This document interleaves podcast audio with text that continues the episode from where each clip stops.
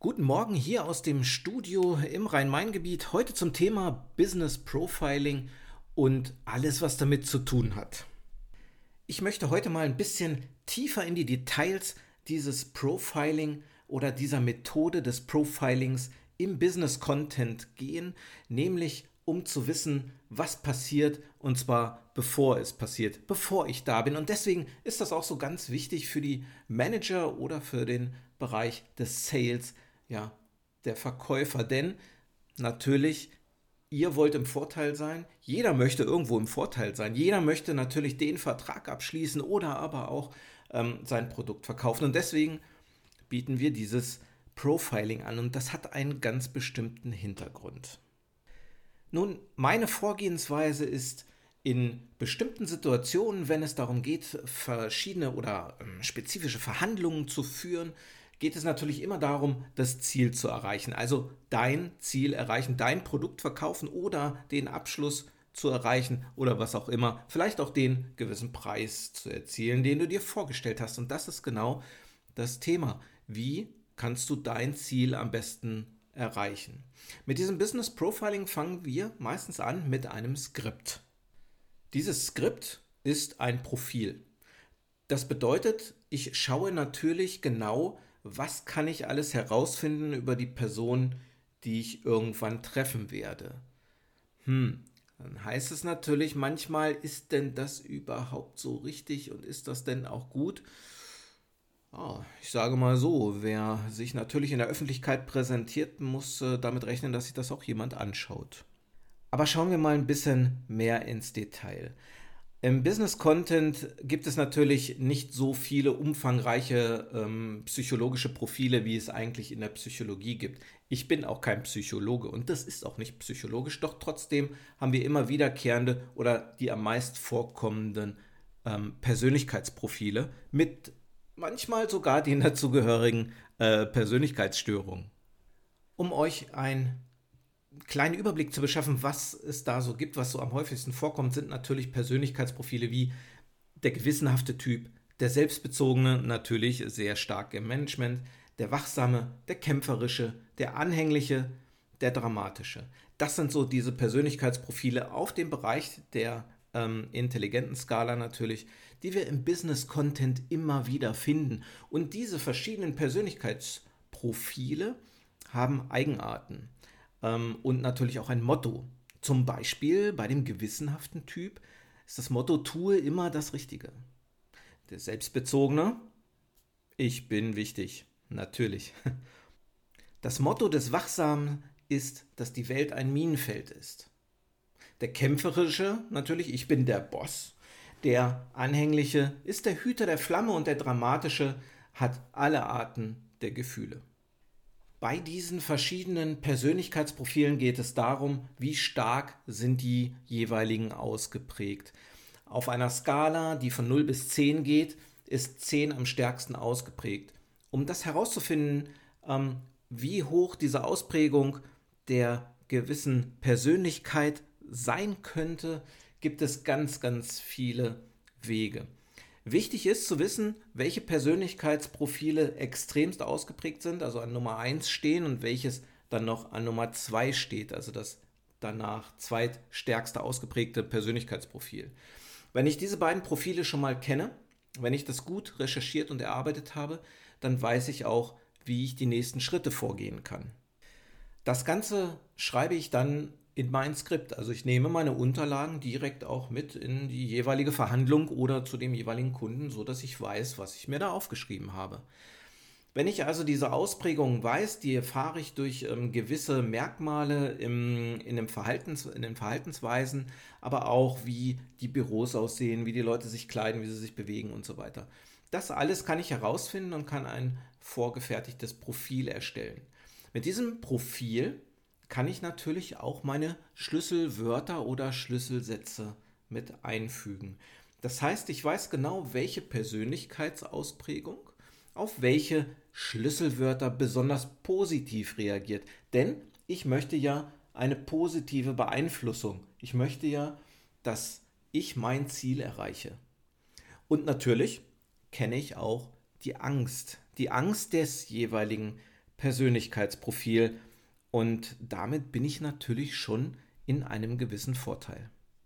Um ein solches Persönlichkeitsprofil zu erstellen, brauche ich eine Menge Informationen.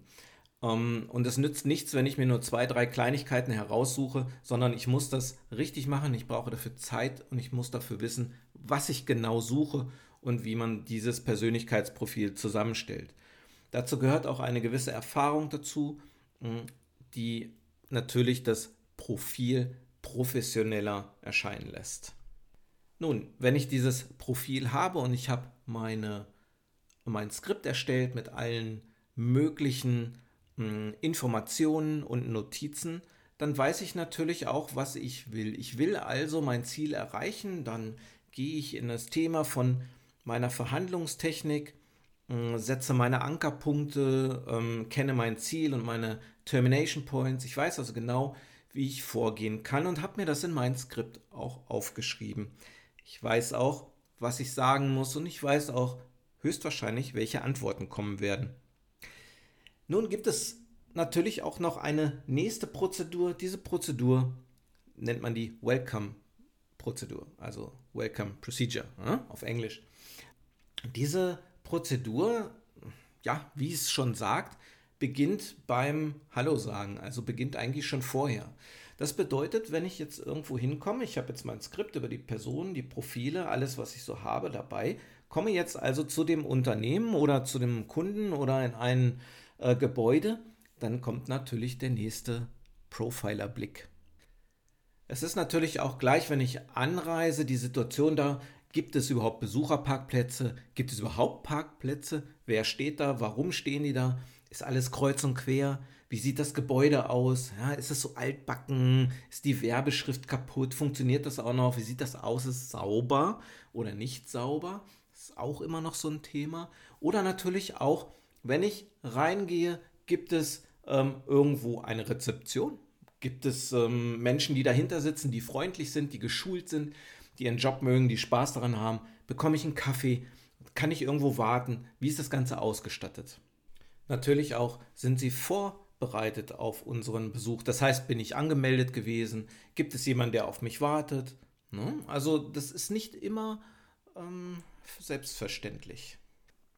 Ganz besonders, wenn ich die erste Person treffe. Denn an einer Person kann ich natürlich tausend Dinge sehen. Ich kann sehen, wie sich diese Person verhält. Und da kommen wir schon in den Bereich von der nonverbalen Kommunikation. Das heißt nicht nur, dass ich Mimiken und Gestiken erkennen kann, sondern ich kann auch sehen, wie diese Person schon von weitem aussieht, aus der Distanz. Das bedeutet natürlich auch, ich sehe, wie die Person geht, wie sie angezogen ist. Das sind alles so Dinge. Gibt es denn vielleicht Personen, die ähm, ja, kommen im Anzug. Ja? Das heißt noch lange nicht, dass, dass das alles äh, ganz toll ist, sondern wie sieht denn der Anzug aus? Ist er, ist er schon gebraucht? Ist er zu kurz, zu eng, zu groß? Altbacken, Krawatte aus den 80ern, ja, mit Mickey Mouse drauf und solche Sachen.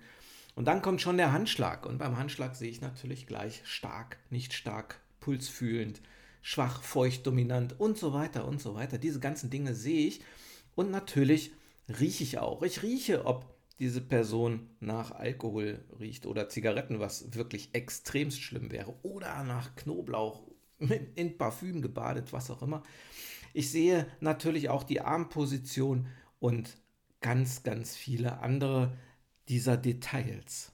Natürlich auch achte ich darauf, wie die Personen gehen.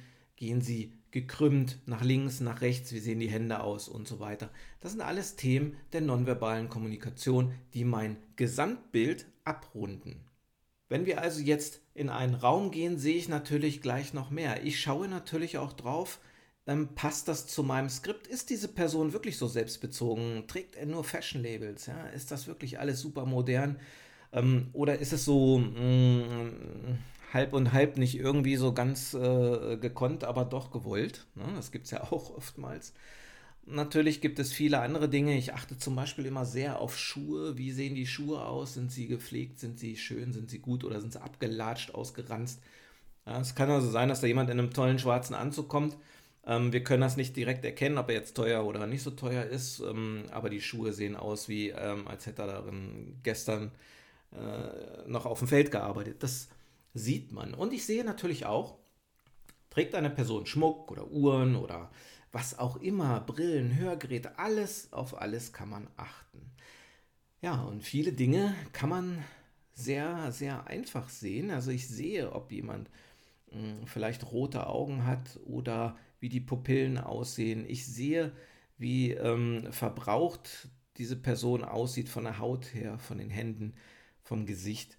All das erkennt man. Und natürlich erkenne ich auch ähm, die Frisur. Ist die Frisur denn modern oder nicht? Gibt es da überhaupt so etwas ähnliches wie eine Frisur? Des Weiteren kommen wir natürlich irgendwo in einen Besprechungsraum oder in ein Büro.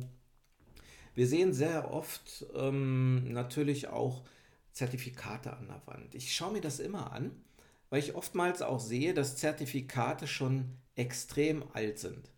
Man sieht dann also so Zertifikate von 2000 bis 2008. Immer schön, ne? immer toll, super zertifiziert und hier, und dann wurde es ausgehangen. Und danach kam dann nichts mehr. Überhaupt nichts mehr. Und das ist immer so ein, so ein Anzeichen für mich, dass da was im Argen liegt. Natürlich, wenn ich im Raum bin, weiß ich auch genau, ähm, wie sehen die Möbel aus. Sind sie abgenutzt? Aus den 70er Jahren. Ja? Wie, sieht, wie sieht der Raum überhaupt aus? Gibt es ein Fenster? Gibt es überhaupt irgendwas, was Freundlichkeit ausstrahlt, was Willkommen ausstrahlt? Gibt es Getränke? Gibt es ein bisschen Knabberzeug? Kann man sich dorthin stellen? Gibt es eine Klimaanlage oder so. Ne? Also das sind alles so Dinge, wie fühlt man sich in solch einem Raum? Hm, kann ich das erkennen, wie eine Firma ähm, nach außen sich darstellen möchte? Ist es ihnen wichtig oder ist es ihnen nicht wichtig? Das sind die Themen. Und natürlich muss man darauf achten, wie ist diese Gesamtsituation für mich? Fühle ich mich wohl? Ja, soll ich mich überhaupt wohlfühlen? Das ist dann natürlich die zweite Frage. Diese ganzen Situationen gehen dann natürlich weiter, wenn das Gespräch anfängt. Das heißt, ich sehe auch, wer sitzt wo, welche Personen sitzen zusammen. Ähm, ist der Raum vielleicht auch viel zu klein für die Masse an Personen, die da sitzen? Ähm, ich sehe, fühlen die Leute sich wohl? Sind sie oft, oftmals in diesem Raum? Oder ja, wie ist die Technologie in diesem Raum? Funktioniert ein Beamer? Gibt es überhaupt einen Beamer? Ähm, ich kenne Meetings, da gibt es also einen Flipchart, wo ich noch unten rechts die Ecke benutzen durfte, weil man durfte ja kein Papier verschwenden. Das sind alles so Dinge, das muss schon passen. Ne? Das ist alles so ein, so ein, so ein Gesamteindruck, natürlich auch. Ja, ich äh, achte natürlich in diesen Gesprächen auch auf die Körperhaltung der Personen. Ich äh, sehe, ob jemand unter Druck ist oder nicht. Ich sehe, ob jemand entspannt ist und ich sehe auch, ob jemand müde ist ärgerlich, ob er ähm, vielleicht momentan Probleme hat. Ich sehe seine Handbewegungen, die Augen, was er da tut, blinzelt er, fasst er sich an die Brille, wie ähm, kann er mit seinen Beinen und Füßen umgehen, wie, welche ähm, Reflexreaktionen gibt es, die wir nicht kontrollieren können, denn diese Reflexreaktion haben wir einfach schon aus der Steinzeit. Das können wir nicht beeinflussen und das hilft uns natürlich bei der nonverbalen Kommunikation. Diese ganzen Punkte muss man sich erarbeiten. Man muss ähm, sehr genau beobachten können und es genügt nicht nur ein bisschen das zu trainieren, sondern man muss das wirklich üben und dazu dauert es eine Zeit. Denn ich kann euch versprechen, wenn ihr das erste Mal sowas ähm, ausprobiert, sitzt ihr in einem Meeting und nach ähm, anderthalb Stunden wisst ihr nicht ein einziges Wort mehr, was dort gesprochen wurde, weil ihr euch nur auf andere Dinge konzentriert habt. Das ist natürlich auch nicht der richtige Weg. Das heißt, ihr müsst euch da schon so ein bisschen dran rantasten. Das dauert eine Zeit lang. Man muss das immer wieder und wieder üben und man muss seine eigenen Schlüsse auch aus den Ergebnissen ziehen. Das Interessante an dieser ganzen Geschichte ist natürlich auch nicht nur, dass ich das alles sehe und erkenne und für mich nutzen kann, sondern auch, dass ich das explizit und auf den Fokus betrachtet für mich einsetzen könnte. Das heißt, ich kann Gespräche positiv für mich beeinflussen. Das bedeutet, dass ich nicht nur weiß, was die Person gegenüber tut, denkt und macht, sondern dass ich auch damit spielen kann, dass ich es einsetzen kann für mich, um zu sehen, wie diese Person rea darauf reagiert. Und da gibt es noch ganz viele, viele andere Punkte und Methoden, von A bis Z durch dieses ganze Thema durch. Lässt sich also sehr tagesfüllend darüber berichten. Ja, und dieses ganze Training machen wir in Kameraanalysen. Das heißt, es werden Situationen äh, herauf ja, geschworen oder es werden auch Situationen äh, gespielt und vorgespielt, ähm, in denen man sich unwohl fühlt, in denen der Körper diverse ähm, nonverbale Mimiken und Gestiken zeigt, die wir dann analysieren in ähm, sehr aufwendigen Analysen, in Zeitlupenanalysen, um zu sehen und genau zu erkennen, was diese Person wohl denkt, macht, fühlt, möchte. Wenn ihr selbst auch meint, ihr möchtet mehr darüber erfahren, ihr möchtet wissen, wie sowas funktioniert, so ein Paket, wie verhandle ich richtig, wie erreiche ich mein Ziel, wie erstelle ich Skripte und Profile, wie kann ich nonverbale Kommunikation verstehen und einsetzen, natürlich auch, ähm, dann meldet euch einfach bei mir, ähm, fragt nach, sagt Bescheid und wir organisieren was Interessantes. Ähm, ich bin gespannt, ich würde mich freuen darauf und ja, wünsche euch jetzt erstmal noch einen schönen Tag mit den ersten Erkenntnissen des Business Profiling. Macht's gut. Tschüss.